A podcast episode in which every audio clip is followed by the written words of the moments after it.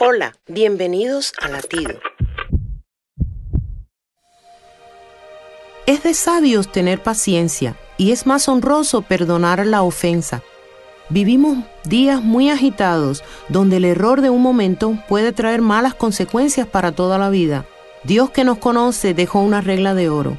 Como quieres que hagan contigo, así debes hacer a otros. Todos nosotros debemos estar siempre dispuestos a escuchar a los demás, pero no a enojarnos y hablar mucho.